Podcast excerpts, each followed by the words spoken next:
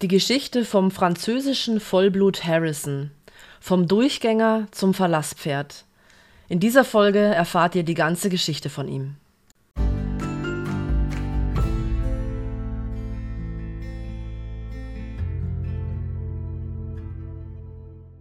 Ja, es freut mich, dass ihr wieder dabei seid. In dieser Folge geht es um die Geschichte von Harrison, beziehungsweise Harry.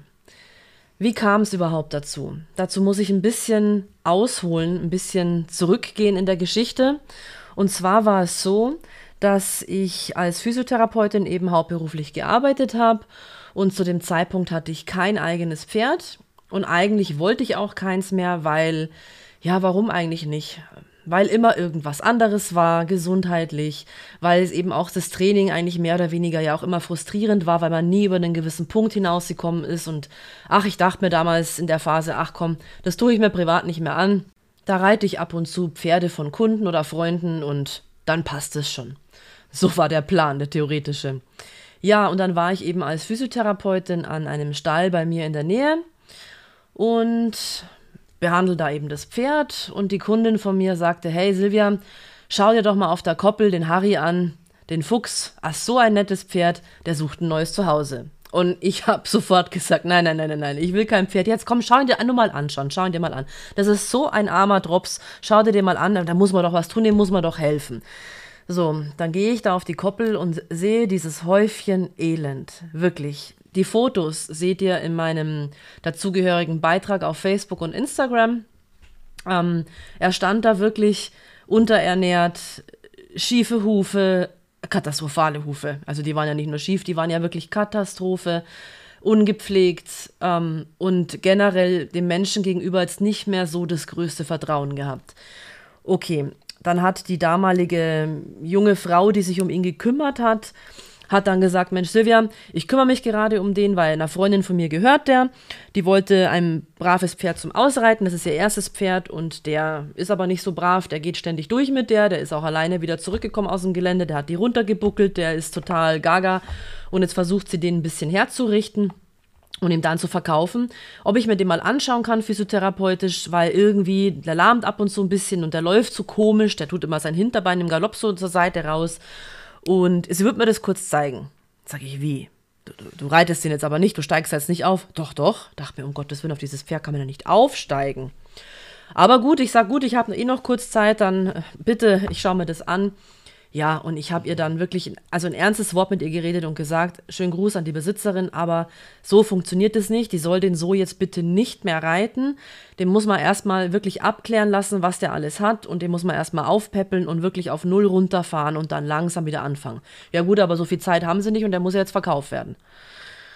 Ja, gut, ich kann auch nichts machen. Ähm, ich dann nach Hause gefahren und dann ging's los. Kann man sich jetzt denken, ne? Ich habe die Augen gesehen, dieses Pferd gesehen, dachte mir, oh Gott, nein, bitte, nein. Naja, ähm, ich habe mich dann mit meiner Kundin, wegen der ich eigentlich am Stall war, ähm, abgesprochen. Wir haben uns dann so einen Plan ausgeheckt, das ist die Kurzversion, und haben gesagt, wir machen es so, um der Besitzerin auch zu helfen. Ähm, ich werde den physiotherapeutisch behandeln, umsonst, und den trainieren. Die Kundin von mir kümmert sich derweil um Tierarztkosten, um Zusatzfuttermittelkosten, alles, was er braucht, Wurmkuren, weiß alles, was dazugehört.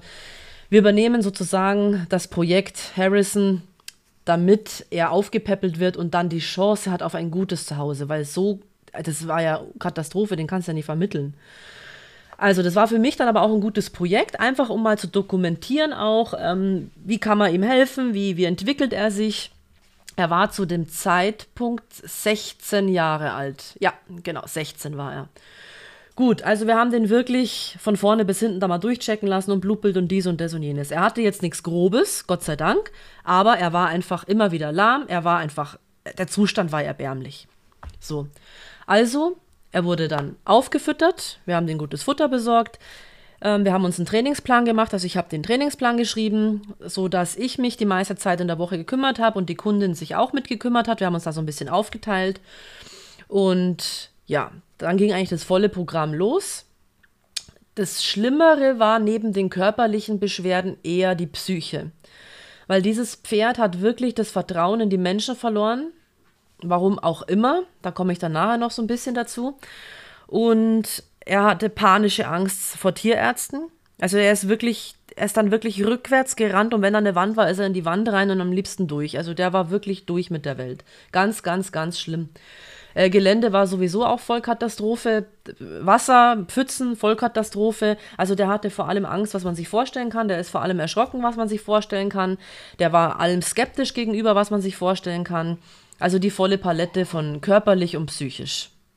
Und nachdem er ja auch die Besitzerin wirklich des Öfteren runtergebuckelt hat und durchgegangen ist, habe ich gesagt, ich bin ja nicht lebensmüde. Wir fangen den jetzt an, am Boden zu arbeiten, an der Hand zu arbeiten, bis der einigermaßen stabil ist, uns kennt, Vertrauen hat und so. Weil wir haben ja auch keinen Zeitdruck. Wir haben uns jetzt auch nicht, ich glaube nicht, nee, nee, wir haben uns jetzt nicht einen gewissen Zeitrahmen vorgenommen. Einfach mal, was war das, halbes Jahr, Jahr, haben wir gesagt, das machen wir jetzt und dann schauen wir mal. So.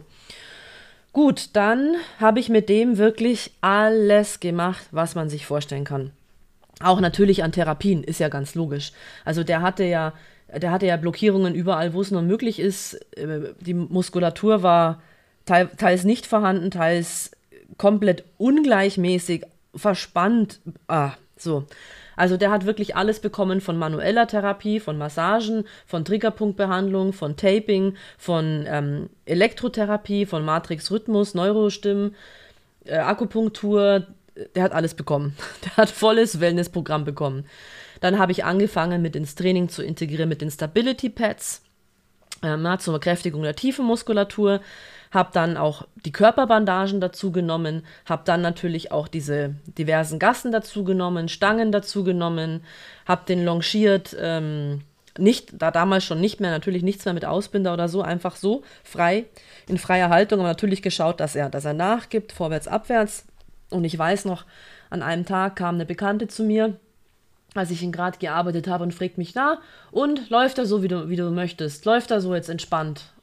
Und jetzt heute, wenn ich so über den Satz nachdenke, denke ich mir, ja, es, ich hätte ihm halt einfach viel besser helfen können. Aber ja, man lernt, man macht, man muss diese Erfahrungen machen, um überhaupt Vergleiche zu haben. Deswegen alles gut.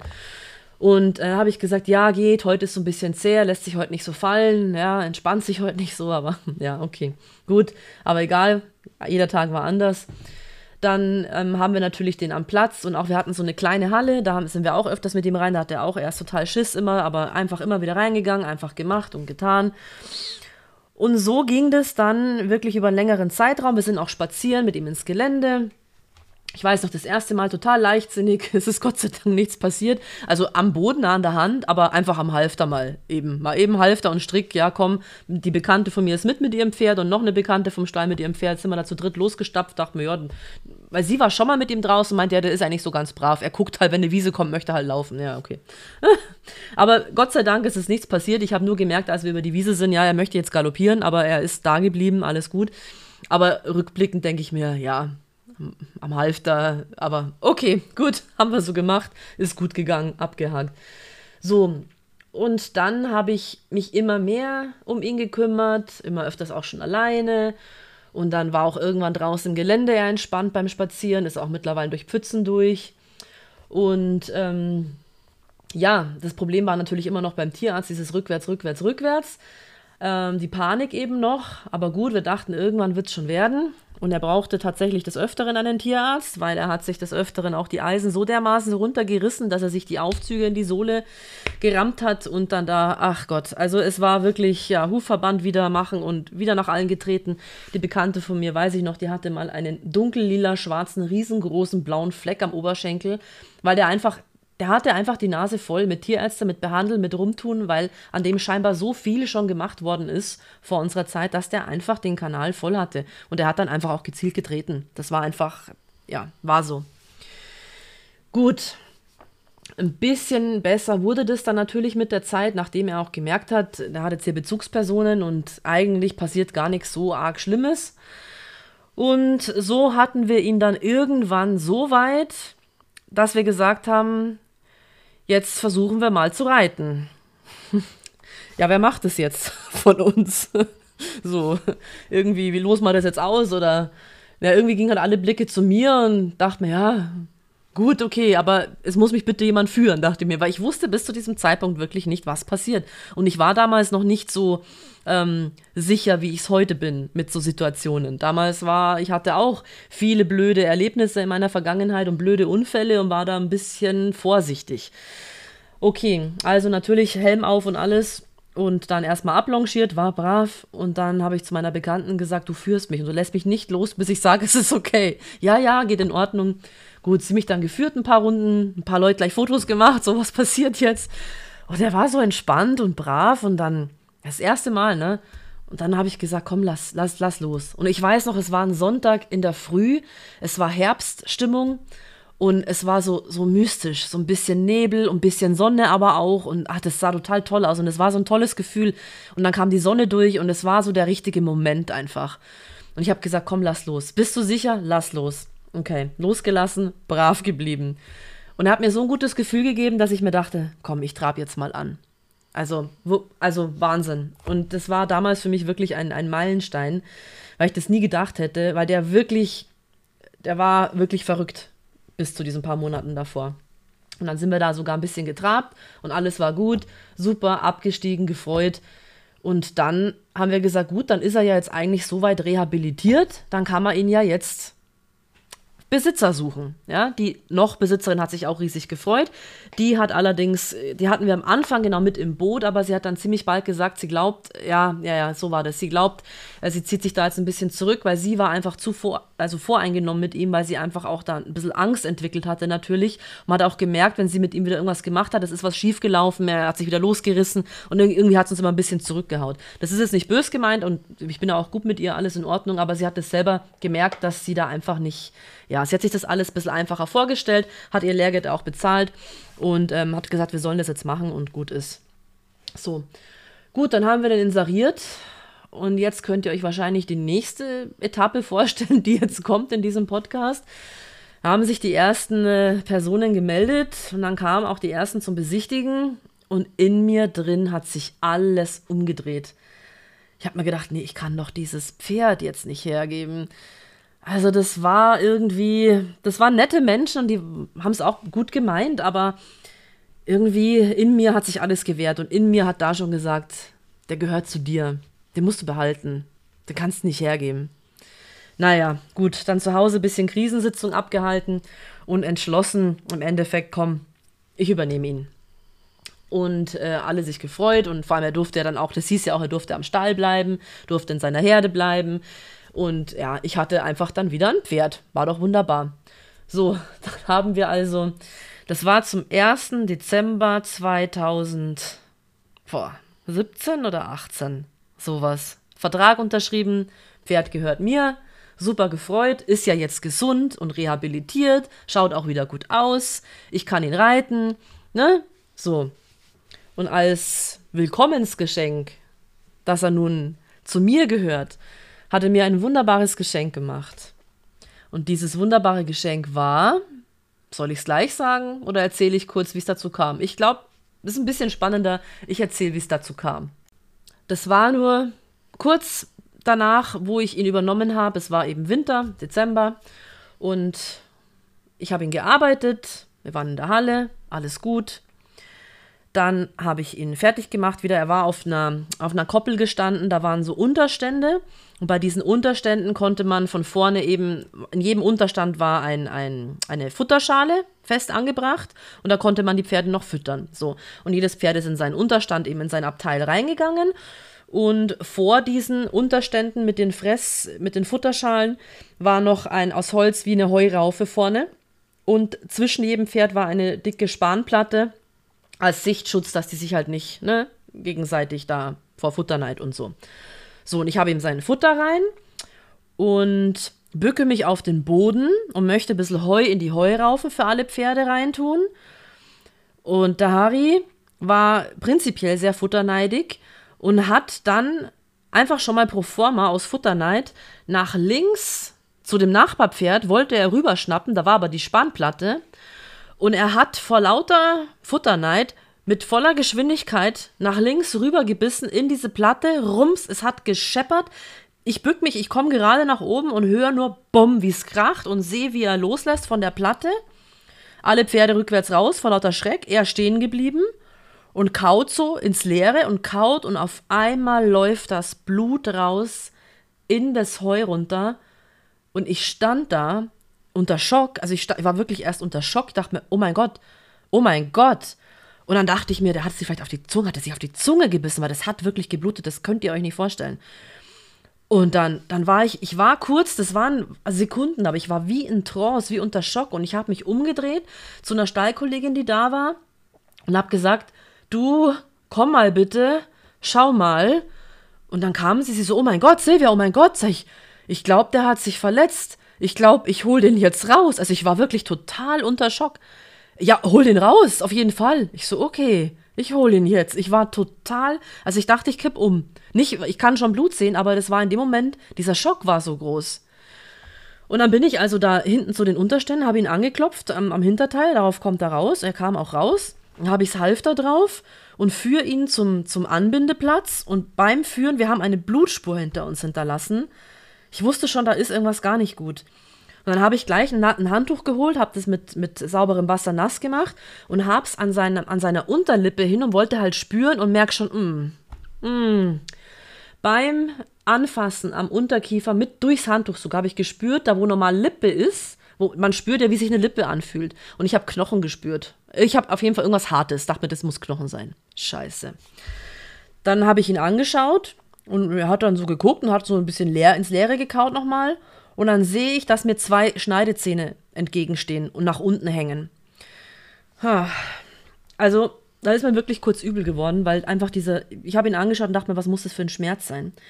Ich habe sofort meinen Tierarzt angerufen und der war gerade ähm, ein paar Kilometer weiter in München und meinte, es dauert ungefähr eine Stunde, bis er da ist. Aber ich wollte ihn haben, weil er der Beste ist und habe gesagt, gut, was soll ich jetzt tun? Stell ihn in die Box. Wenn er Heu fressen will, lass ihn Heu fressen.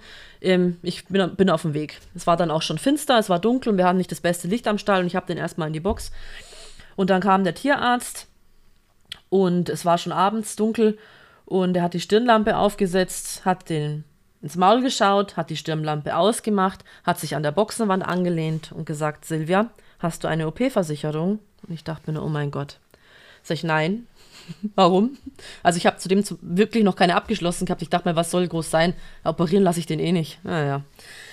Gut, sagt er, ich glaube, wir haben ein Problem. Ich glaube, der Unterkiefer ist gebrochen. Okay, dazu müssen wir jetzt röntgen. Ja, okay, das Pferd, was Tierärzten komplett vertraut, müssen wir jetzt am Kopf röntgen. So, wir mussten den natürlich sedieren ohne Ende, weil auch noch Röntgenplatte am Schädel, das war der war natürlich, da war natürlich Polen offen bei dem Pferd.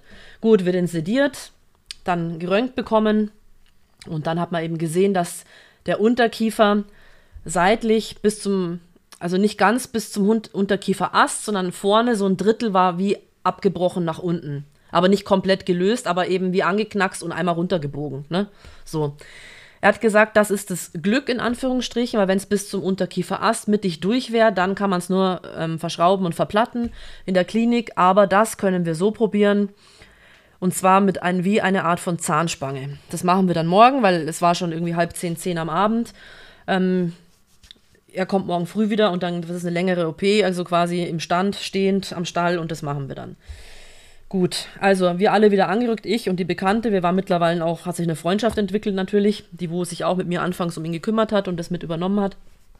Haben wir uns da wieder getroffen im Team und dann kam der Tierarzt und dann haben wir da in mehreren Stunden ja natürlich gut sedieren müssen und dann kann man sich das so vorstellen, dass er ein Draht durchgefädelt hat durchs Unter, also durch die Zähne und dann wie mit so einem, ne, mit so einer, wie sagt man in Bayern, so einem Ratschen-Effekt, quasi durch Anziehen, Andrehen, den Knochen wieder in die richtige Position gebracht hat.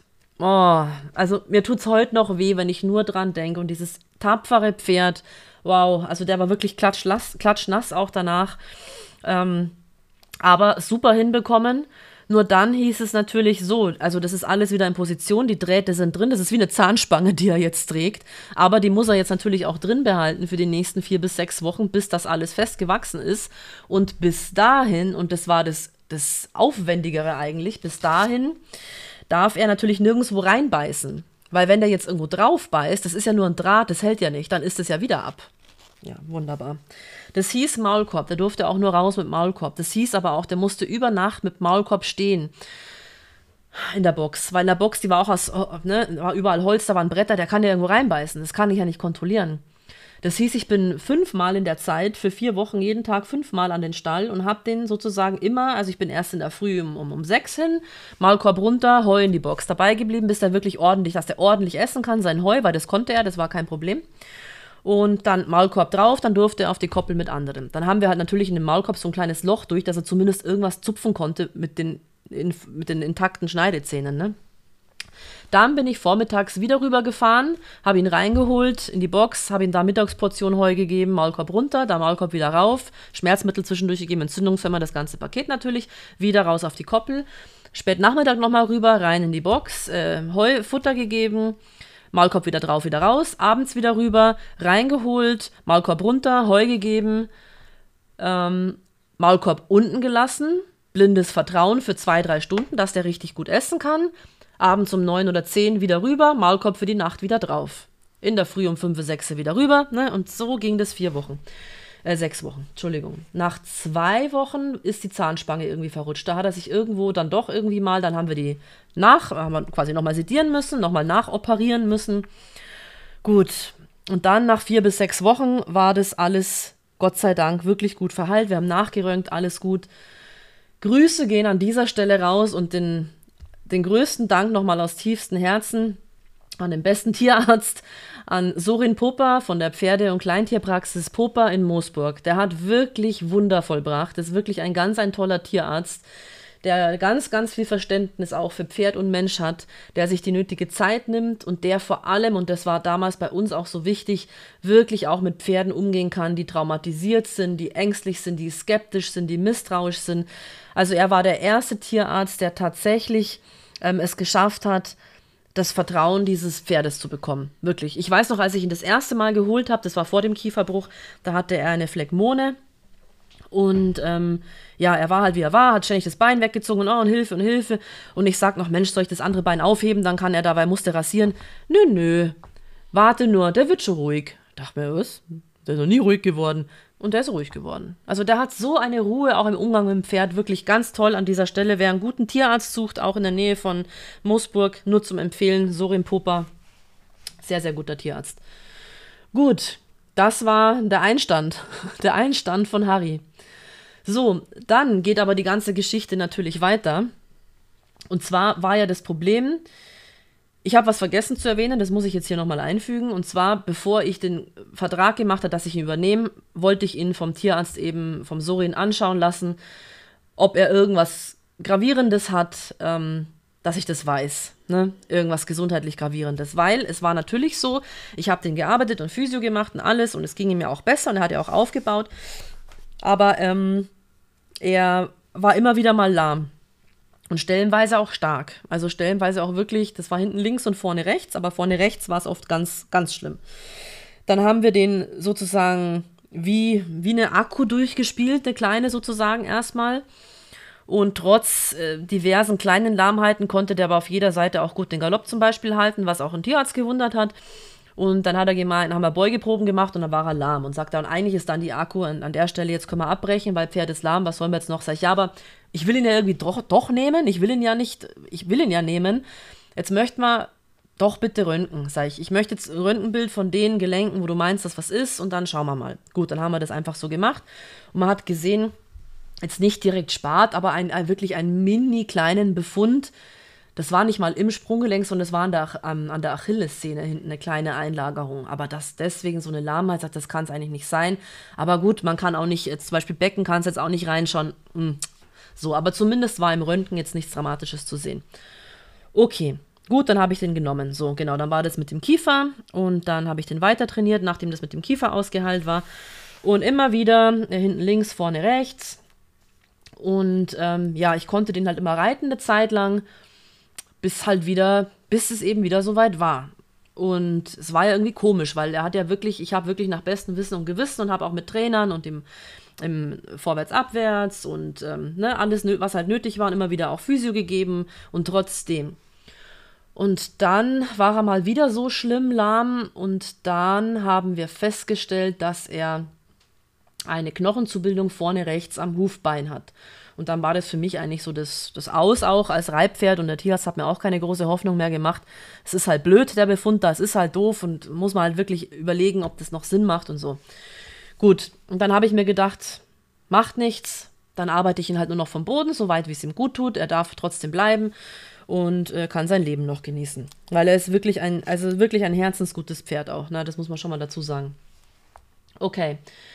Dann bin ich eben auf Vertikal gestoßen. Die Geschichte ist in einem anderen Podcast beschrieben.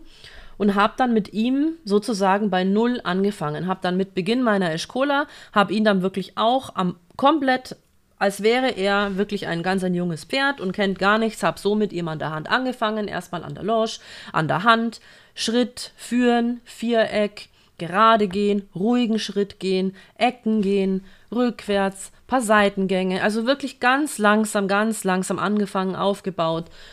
Ja, und dann war er so weit, dass er sogar wieder deutlich mehr Muskeln aufgebaut hat, nur von der Arbeit an der Hand.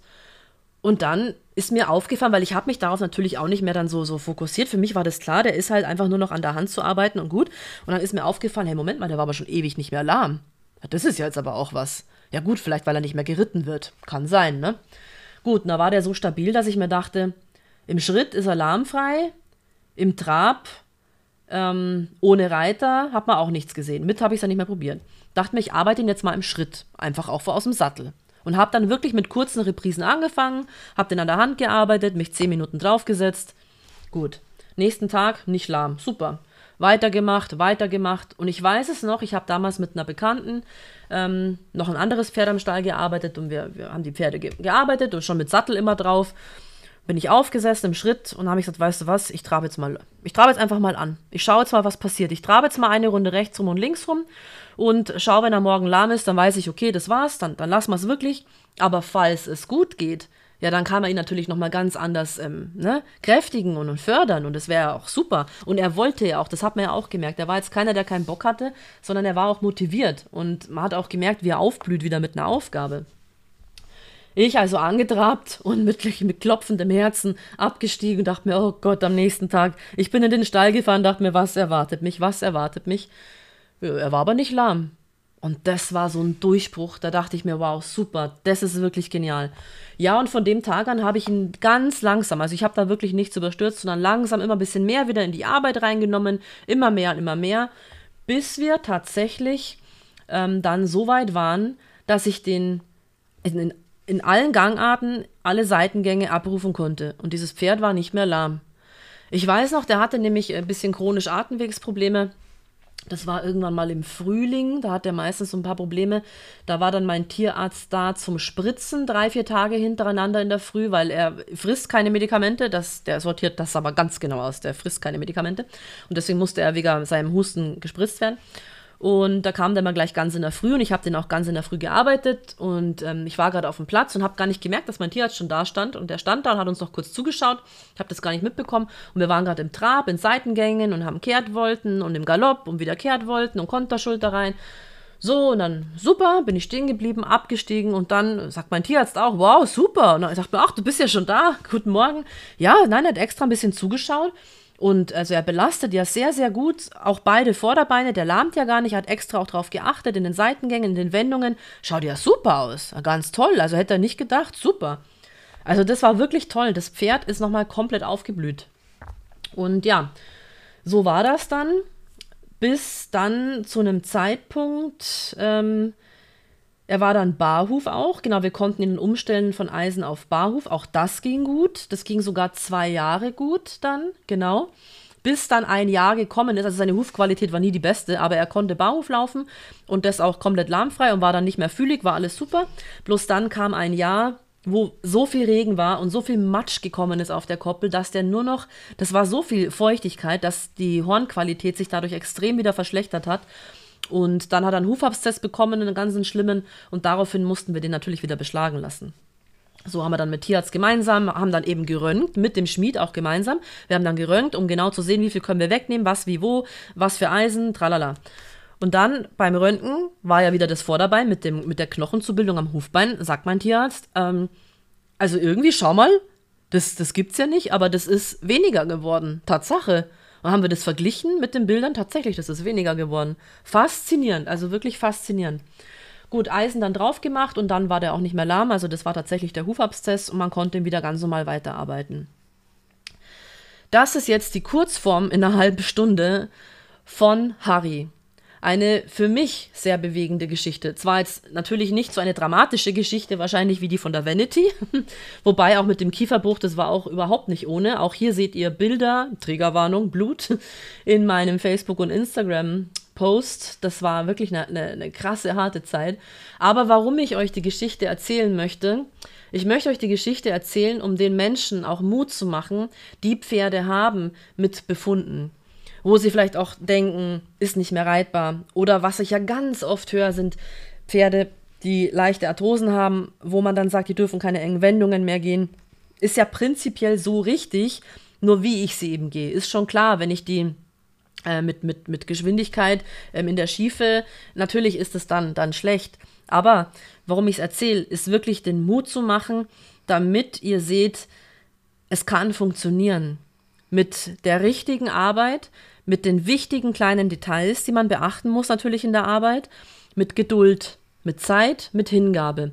Kann das funktionieren? Also man muss kein Pferd direkt abschreiben wegen diversen Befunden. Natürlich gibt es Befunde, um Gottes Willen, das sage ich jetzt gar nicht. Es gibt Befunde, die einfach ähm, alles ausschließen. Das ist einfach, da muss man sich darüber bewusst sein, dass das nicht mehr funktionieren kann. Aber Je nachdem, was wir im Befund haben, man sollte es nicht unversucht lassen, auf die richtige Art und Weise das Pferd versuchen zu rehabilitieren.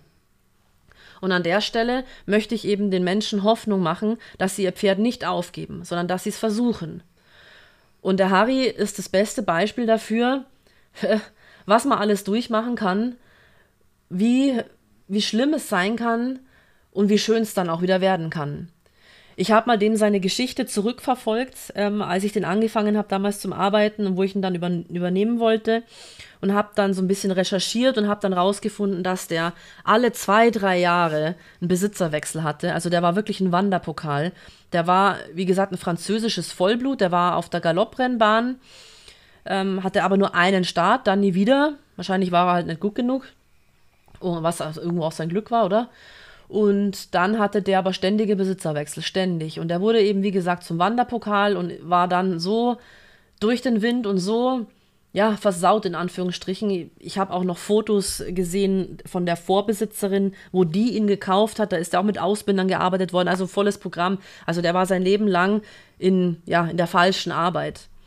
Und hat noch dazu eben, ja, muss Schlimmes erlebt haben, weil der war wirklich den Menschen gegenüber am Anfang wirklich also ganz, ganz, ganz verängstigt und panisch. Der war teilweise wirklich panisch. Der hat sich auch losgerissen, dass ihn hingelegt hat. Also der war wirklich schlimm.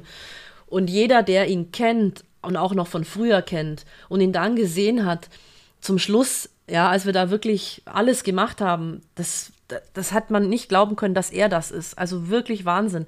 Und es hat sich auch als Nebeneffekt aufgrund dieser intensiven, hingebungsvollen Arbeit haben sich auch drumherum die Dinge in Luft aufgelöst.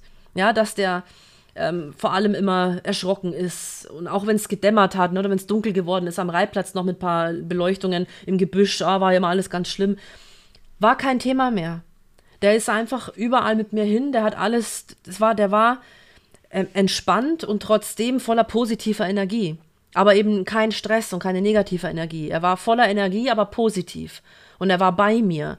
Das ist das, was ich immer sage, diese Arbeit, die verbindet so tief. Wenn man die nötige Hingabe wirklich reinlegt und sich wirklich auf die kleinen Details konzentriert, das ist der Schlüssel.